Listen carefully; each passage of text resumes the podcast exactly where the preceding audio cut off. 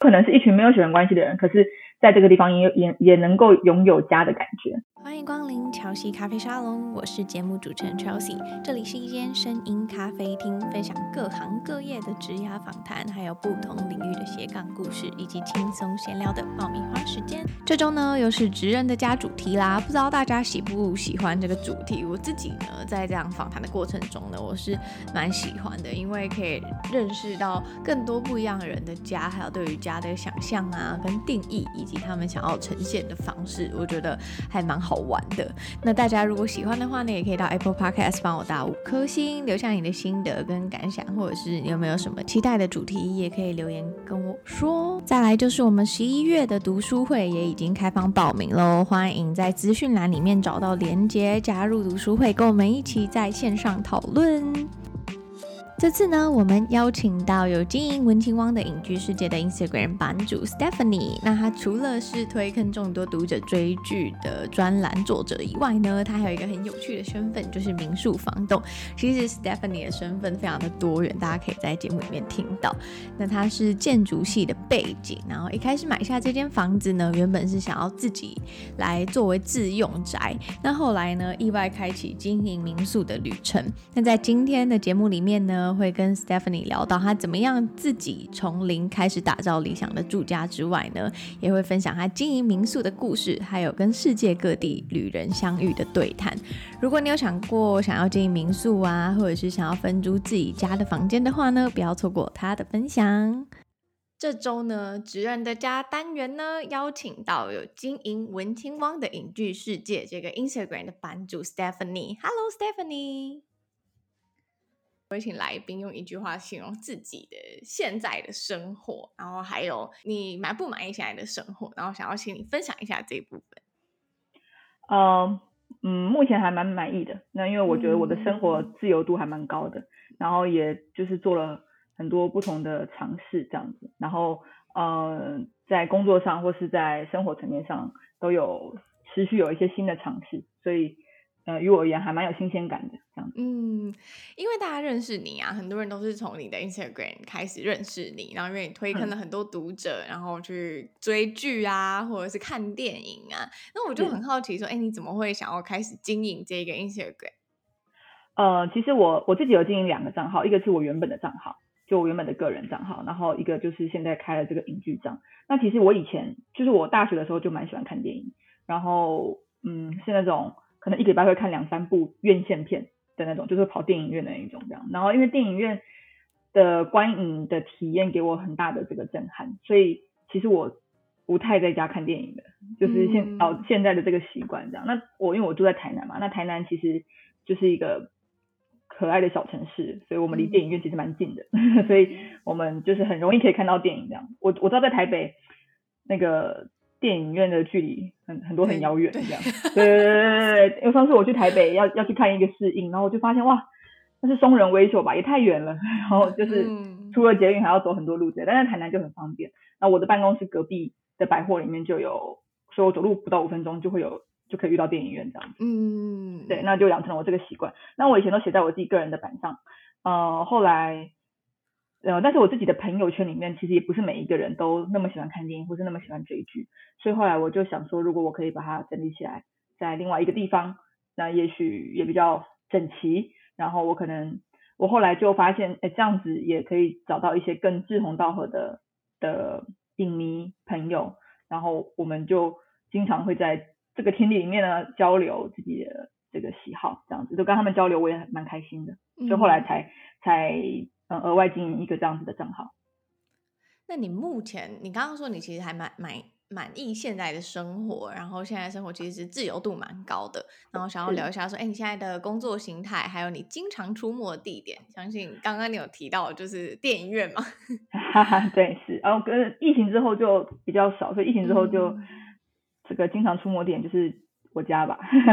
然后，但我我是台南人了，所以我其实。这个经常出没点就是台南。那我工作形态，嗯、算是自由业，所以，嗯，我我是我是代理商，然后然后形式比较自由的形工作形式。那我从大学时期就在做这个工作，所以我毕业之后其实，呃，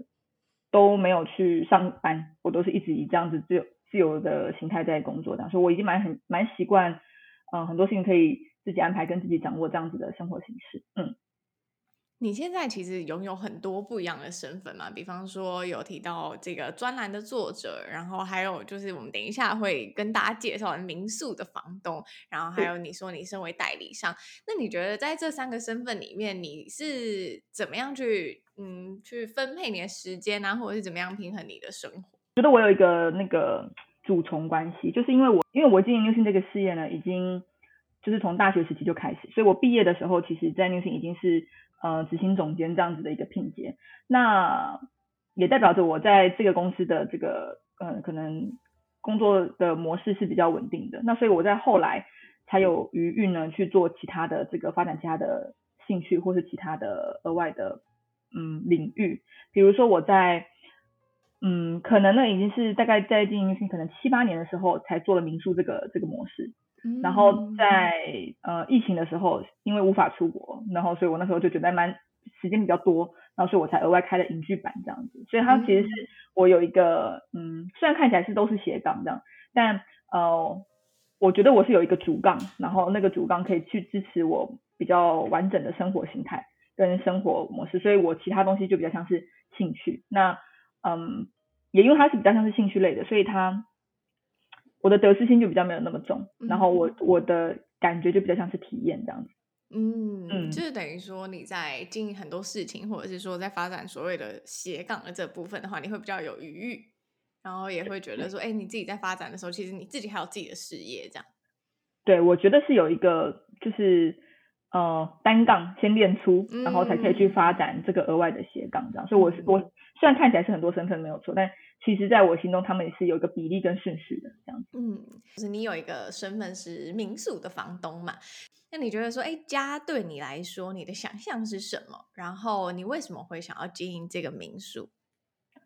哦、呃，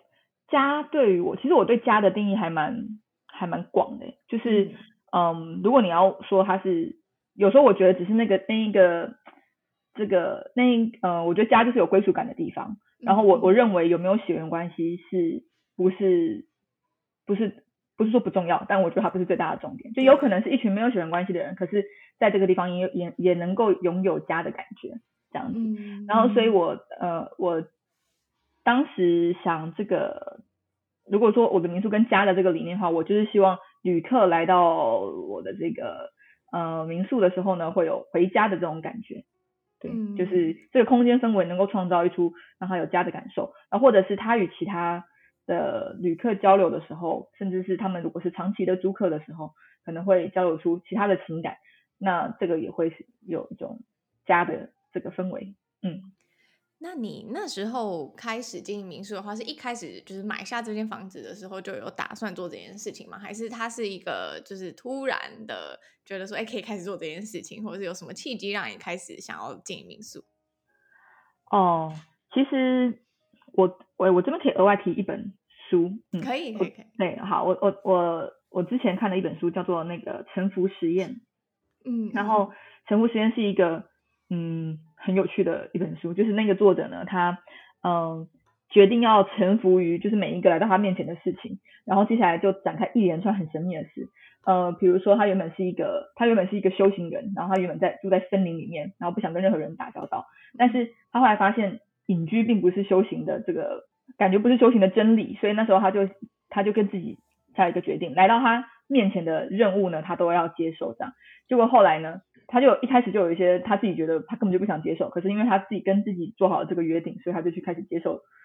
的一连串的挑战。就后来这个人呢，明明就是住在森林里面的一个隐士哦，他最后成为一个美国上市的这个公司的执行长。而且而且这这个期间他还住在这个森林里，只是最扯，他他不是出去离开哦，他就是一他坚持住在这个森林里面，然后后来就有很多，比如说嗯，他可能就出书啊，然后变大学教授啊，然后自己开了一个。什么公司啊，然后等等之类的，很有趣。嗯，然后所以后来我的这个呃生活嘛，或是人生呢，就还蛮想要实行呃臣服的这个概念，就是有时候来到我面前的一个，其实我不是很确定他为什么在我面前，但是如果我觉得他是一个呃宇宙的 sign 或是宇宙的一个 hint，我就会把它嗯，我我可能就 catch 到，然后就把它接住这样子。所以其实这个回到这个刚刚那个你问的问这个问题，嗯、呃，我一开始就是本来只是想做一般的五九一的出租，但是当时我刚好接接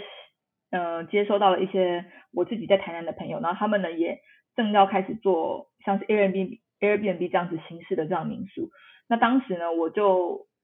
呃，突然有了这样的灵感，在想这个这个是不是其实是一个可以发展的模式，所以我就觉得，哎，那可能可以尝试看看。反正我有了这个 idea 跟这个想法。那我的想法其实也很单纯，就是我想说把它弄漂亮一点，就是把它弄得可能比一般的五九一出租再更漂亮一点。如果我在 Airbnb 这样的平台上是无法生存的，那也没有关系，我可以回到五九一变成一个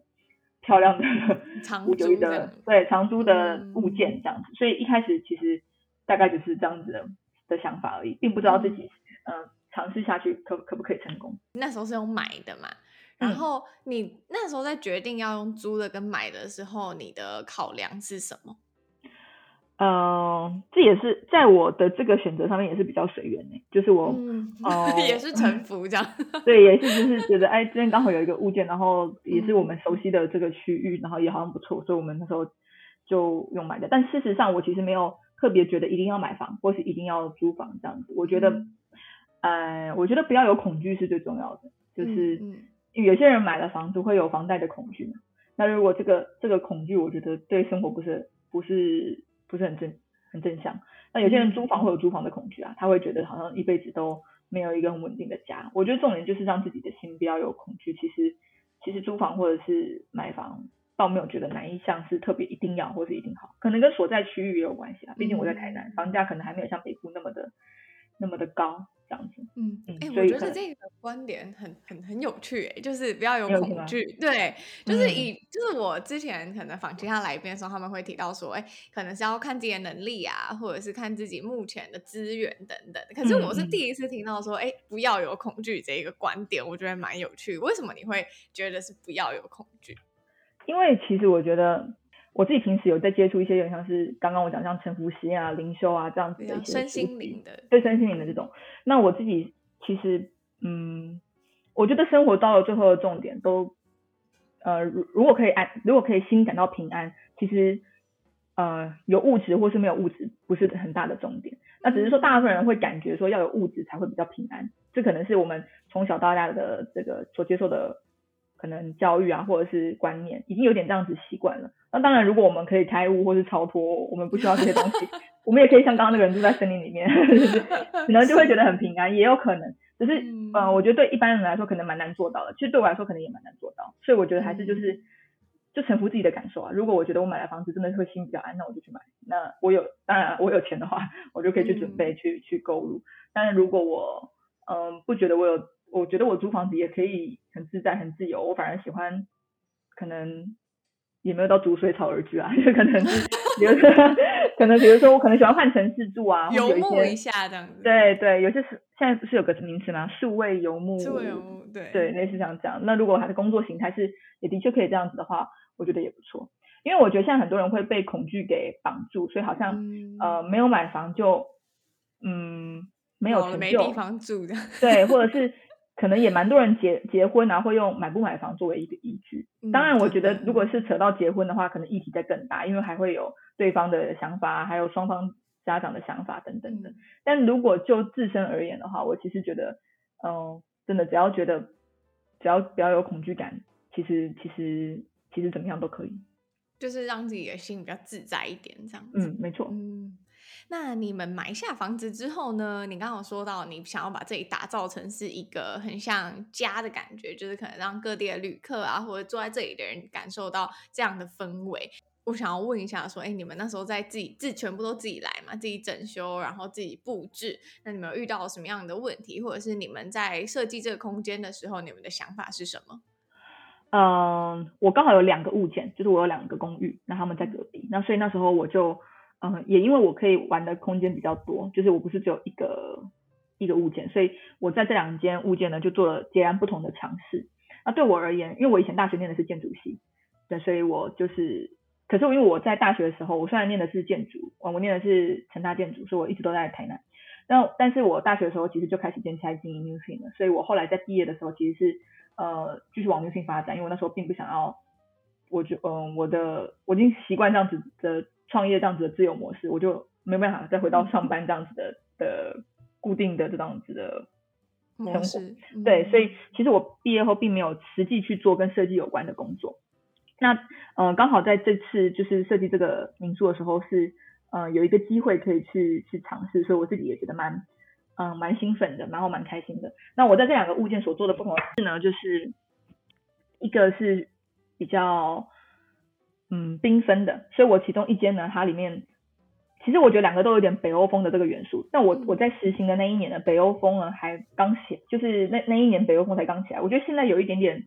有一点点疲乏，现在了，现在的设计的比较多，对，对，现在比较多，但当时还蛮没有那么多的，所以在当时感觉还比较新新一点。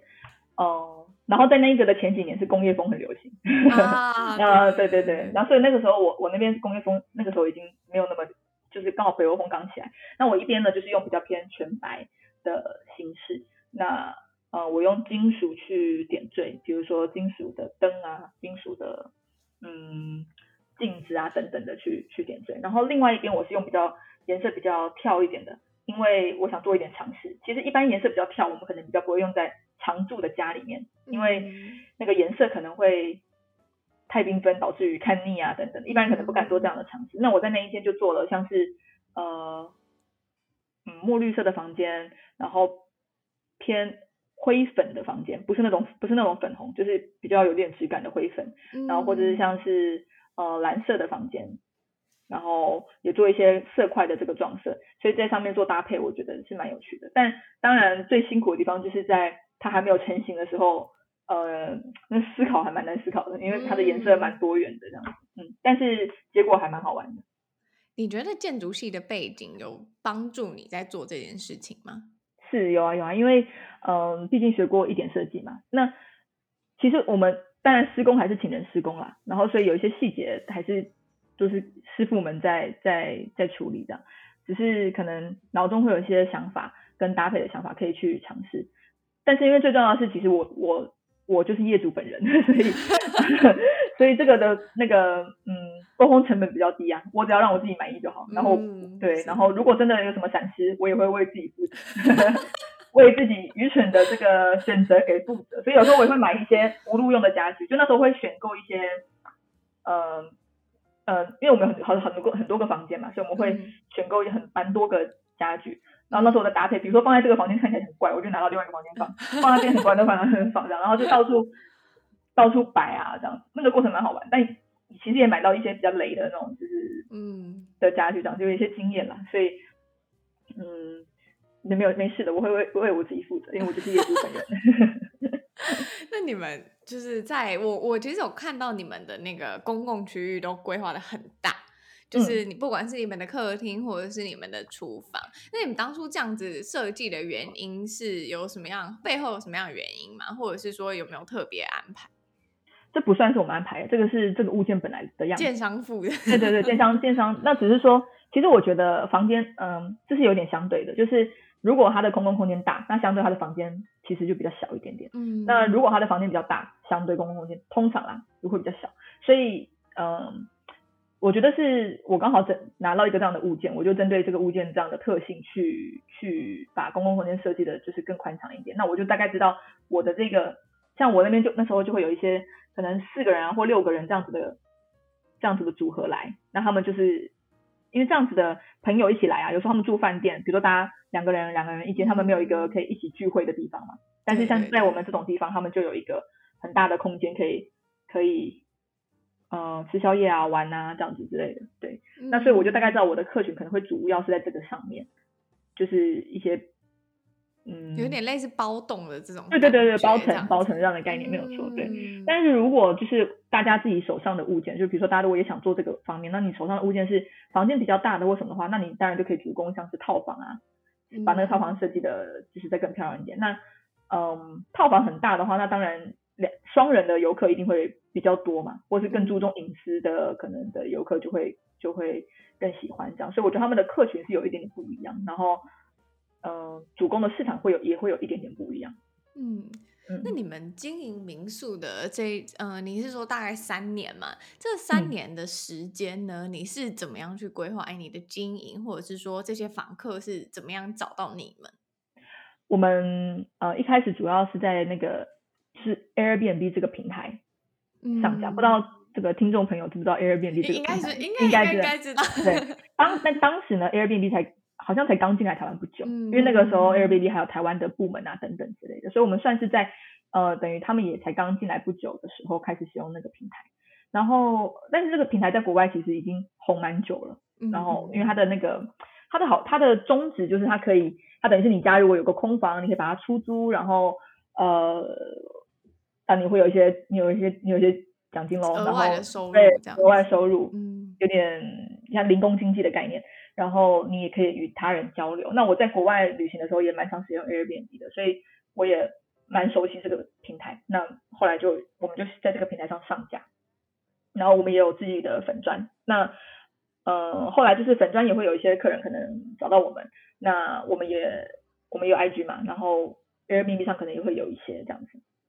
所以就是从从从从这些地方来。那当时我我有两两个物件嘛，我住我自己跟我的妹妹一起经营，然后那时候我们两个是住在其中一间公寓里面，所以。呃，我们的其中一间公寓呢是只有一个房间出租的，然后然后那个房客会跟我们一起，就会我们的一起住这样，住一起住对。那那我们的那个呃介绍上面就会写，就会这个会是跟我们一起同住。那我在国外其实也有住过，就是会跟房东一起同住，嗯，就是会那呃来的客人就会知道这一这一晚呢会遇到房东，或者是可能会有机会可以跟房东交流，所以通常也是一些比较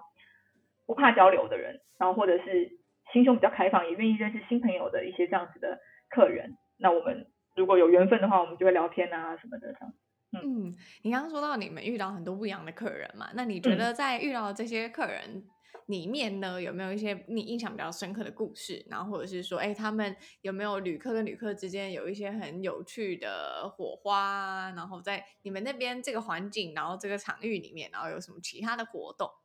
嗯，嗯、呃。我自己比较常接触到客人是住在我家里面的那一组，因为他们就在我家里面嘛，对。但隔壁呢，因为我们隔壁是就是我们就是有三个房间，那有时候我们会包给，就是我们会租给整一起的朋友，那他们当然就是直接整整整层都是他们认识的。那有时候我们会散着散着租，就是看当天的情况。那有时候我就会发现，比如说我去隔壁嗯换棉被啊还是什么的时候，就发现哇，他们在里面聊起来，而且聊得很尽兴，这时候就觉得蛮可爱的，嗯、就是大家自己在那边交流。那在我自己这边的访客是。跟我会交流比较多的，呃，有蛮多蛮有印象的。像有一次我们，嗯，像我们接待过那个李明聪老师，他是台大的教授嘛，然后也是作家。那时候他来台南做那个新书的宣传发表，然后就刚好订到我们的的的房间。那那一天晚上，那老师很亲切啊，他还在我们的厨房煮炒饭，然后就 很亲切、很亲民的一个一个作家。然后我们就也聊了蛮多。那我有接过像是呃独立的这个歌手来是来台南表演，然后后来就我们就在民宿直接听了他的这个呃自弹自唱现场演唱这样。对对对对对。嗯、然后之前像也有我们也有在民宿办过一些活动，嗯、呃，有一个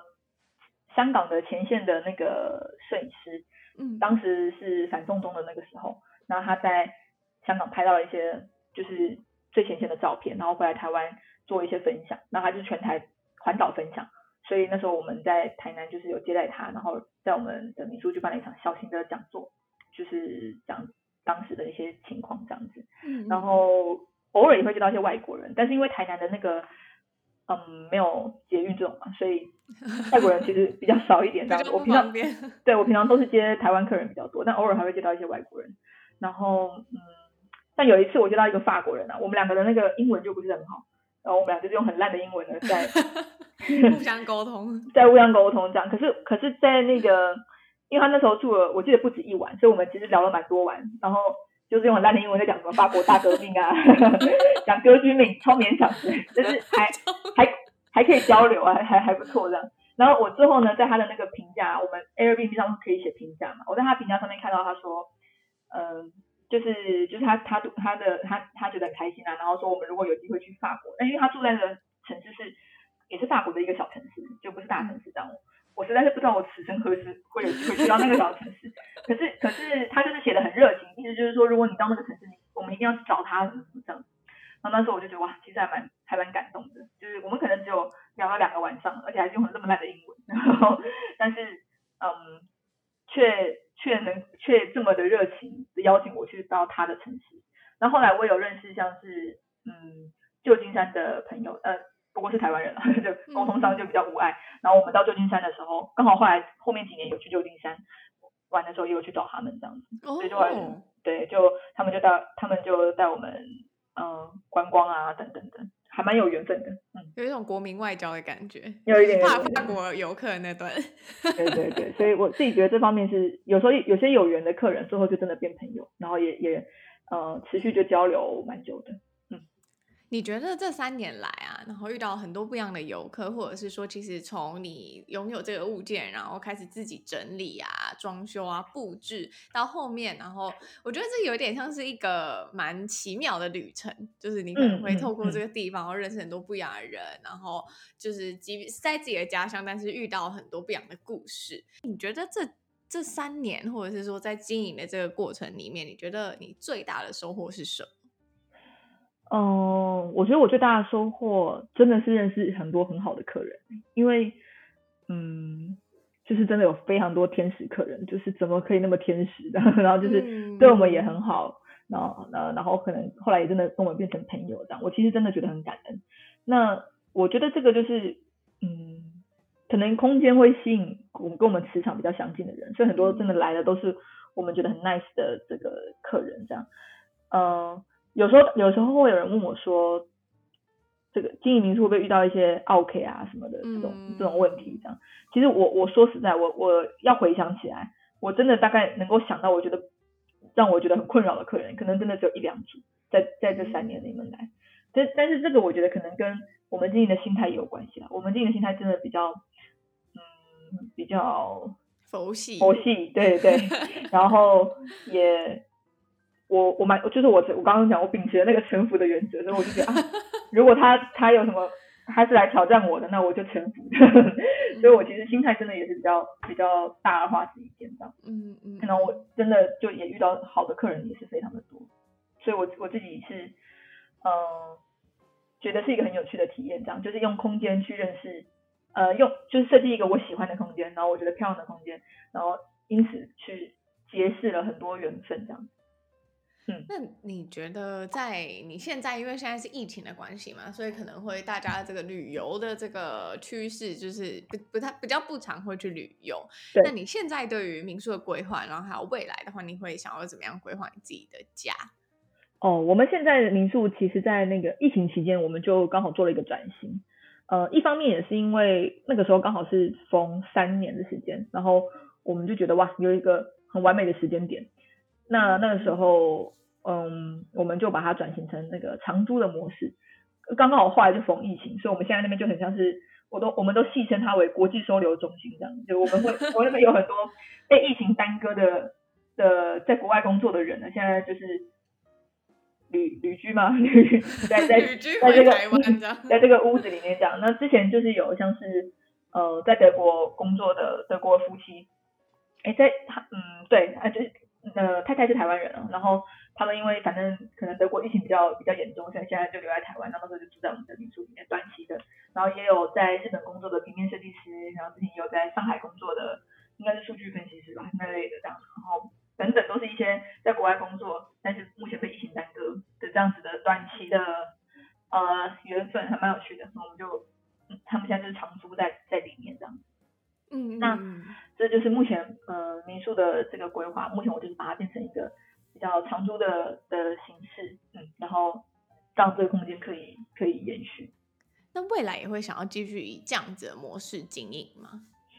嗯，目前目前暂时是会这样子，因为我自己我自己觉得民宿这这个这个呃日租的这样的民宿的模式我已经体验过了，所以嗯，嗯我暂时。不会希不会想要再去额外的再再再开一个嗯可能分馆啊，或是再开下一间民宿这样，这个这个体验我已经觉得很棒了。然后我嗯我觉得他如果能够在我觉得很完美的时候收官是，是是一个很棒的回忆这样。嗯、所以我目前已经是让他做了一个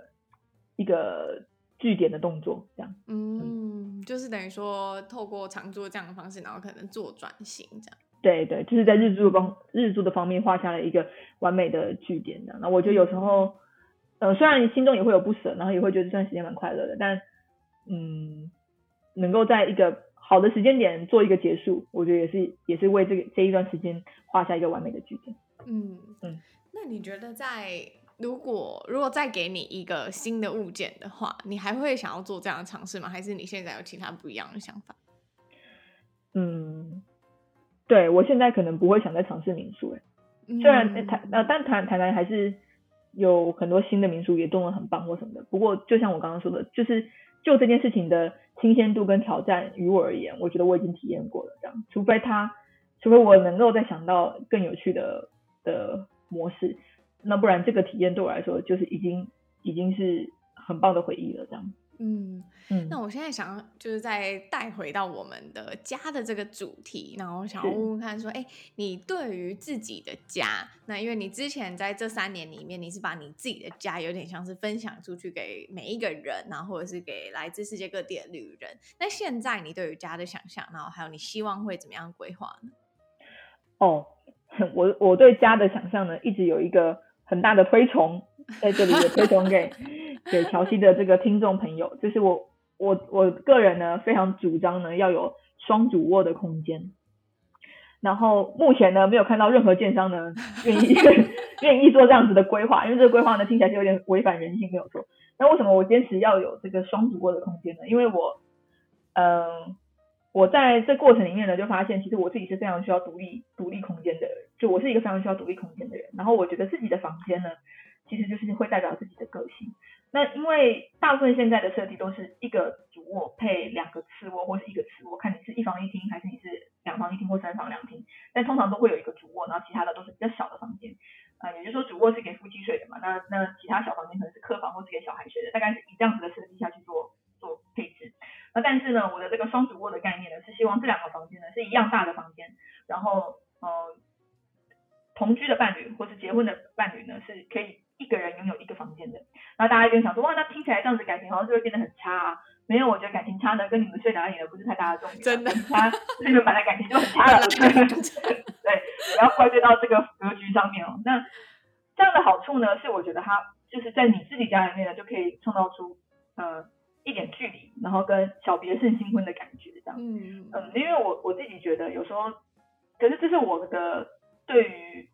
感情的想法啦，我知道有一些人是很能够与另外一半融合在一起的，可能就会不支持这个单元。那么目前市场上的物件就非常的适合你们，就是目前的三房两厅啊等等。那我的这个想法呢，就是我觉得自己的房间可以代表自己的个性啊等等的。可是当我们与另外一个人融合在一起的时候，那个房间其实是嗯没有办法完完全全代表自己的，那所以不是一个完完全全属于自己的空间。那当然有时候我们会有。呃，双方没有没有要一起的时候，比如说可能一个人要打电动啊，另外一个人要追剧啊，假设是这样，或者一个人可能还在忙啊，另外一个人要先睡啊，那这个时候其实有两个房间呢，就可以不用去迁就另外一个人，不用等另外一个人，然后或是不需要有一个人去配合谁，大家可以在自己的步调上面做行事。那当然你们想睡在一起的时候，还是可以睡在一起啊，可能要是去 隔壁隔壁房间打扰别人一样这样，我觉得这应该是一个很很不错很有趣的这个结果。那事实上我也有看过，真的有夫妻，呃。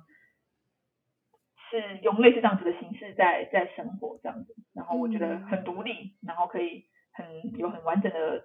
私人时间，觉得非常棒，所以这是我特别想推崇的，一定要有 双主卧。那你是什么时候开始有这样子的想法？还真的就是这几年呢，真的就是做民宿之后，就是怎么怎么说？因为觉得突然发现自己的空间是一件很重要的事情。对，然后突然发现为什么主卧，为什么嗯？呃因为很多人就想说，那如果你们吵架，你们就一个人再去睡书房或什么就好了。但是我实际规划过后知道，这个书房的这个 size 跟主卧的 size 呢，真的是那个感觉真的不一样。因为我们的房间，我们的配置就是目前就是一个会一个大两个小嘛。我们在我在我的民宿里面，我就可以感觉到那个小跟那个大的那个差异性这样。哦，我我不认为，我不认为那个被赶去书房睡的那个人会有会有觉得是平等的感觉。我认为在感情中应该要追求一个平等，也就是大家都有自己。呃，可以回到可以回去的地方这样子，嗯，但是在在目前的配置里面呢，我认为去去书房那个是稍微比较委屈一点，哦，对对，对就自己会有一个可怜的感觉，这样。对对，这个跟这跟就是你今天睡客厅沙发的概念是一样的这样子。然后，而且多数人是不会把书房规划成另外一个房间，就是嗯嗯，就算把它规划成客房好了，那个那个也不是你的主卧啊，也不是那个人原本的房间，所以那个对于嗯那天睡的那个人，并没有真的呃，并不是他真的自己的空间这样子。那当然，我的双主卧的这个这个概念是是归咎在就是两个人一起住啊。如果你只是一个人住的话，那当然就是。就是没有差，想要怎么样就都对对对对，想怎么样都可以这样。就是说，如果有有伴侣啊，或者是同居的形式啊，我我最终喜欢的空间模式是是像双主卧这样子的形式，有个人空间的概念，嗯，就是既可以结合，但又可以保有自我，我觉得是一个那个。对，我觉得很多、嗯、很多时候是嗯。呃稍微拉开一点点距离就可以看到美感，真的真的 是，只是目前的生活形态大家都太黏腻了，所以就很容易可能呃忘记初衷啊，或者忘记彼此的美好啊。你们只要稍微拉开一点点呢，就会发现啊，其实还是很棒的。这样真的真的，尤其是疫情之下，很多人其实又更黏腻。所以哦，是是是，因为都在都都待在家里这样。这个时候，如果你有一个双主卧空间，那么你就可以保有自我，又可以偶尔出。偶尔到客厅去跟对方约会，是不是很棒呢？建商真的应该要采用我这一套理论，鼓吹电商，对，鼓吹电商盖掉。那我想问一个，就是通常我都会请来宾分享书，但是呢，因为你是影剧版的版主嘛，所以肯定不能这么无聊的分享书，就想要问问看，想要请你推荐一部你觉得关于家的电影，然后可以就是给听众朋友很多家的灵感或者是不一样的想象。好，嗯，其实那个这个问题我想了一阵子，因为我觉得目前如果要直接想到跟家有关的那个电影啊，很多都我觉得他们的议题比较环绕在一些像是家庭元素上面这样。嗯，我想先推一个有点八股的电影这样子，但是是很经典，然后大家普遍在我的板上，大概每次只要开投票，大概会有九十九十几趴的人都很喜欢这部电影，就是、嗯、呃 About Time，就是真爱每一天。嗯对，真爱每一天。真爱每一天，嗯，对，因为真爱系列有很多那个爱情电影，对。好，那真爱每一天其实他没有真的就是某一个环节真的是在讲，就是说哦，他们一起设计什么家啊，或是哪个家很漂亮啊。可是真爱每一天让我有一种就是，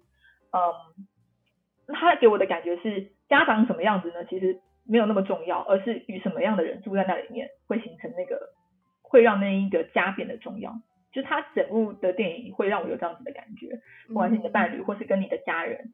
重点其实就是有这样的人在，那这个空间就会变得有意义这样子。所以，所以人其实是点缀这个建筑物的很大的一个，让这个建筑物有温度的一个很大的重点这样。那我这是我我对于家觉得特别重要的地方这样。那另外一个，我都推荐一部日剧，那部日剧就是真的有这样的家了，就是可以很明确的感受到家的这个氛围。那部日剧是今年的春季的日剧，叫做《打扮的恋爱是有理由的》。嗯嗯，那这一部呢，让我为之着迷呢，就是因为这一部在第一集呢，你就会看到女主角呢搬进一个超级漂亮的大公寓，然后那个公寓里面有几个人一起合住这样，然后那个公寓的设计呢，就是真的非常的美。所以如果你现在是很想要有一个看到一个物件是就是启发你对家的想象的话，那这个这部剧就非常推荐。那那个那那一个物件真的是，就是我经常需要暂停，然后看一下这个地方他们是怎么设计的，那个那个空间他们是怎么设计的。就是我大概前面五集都在，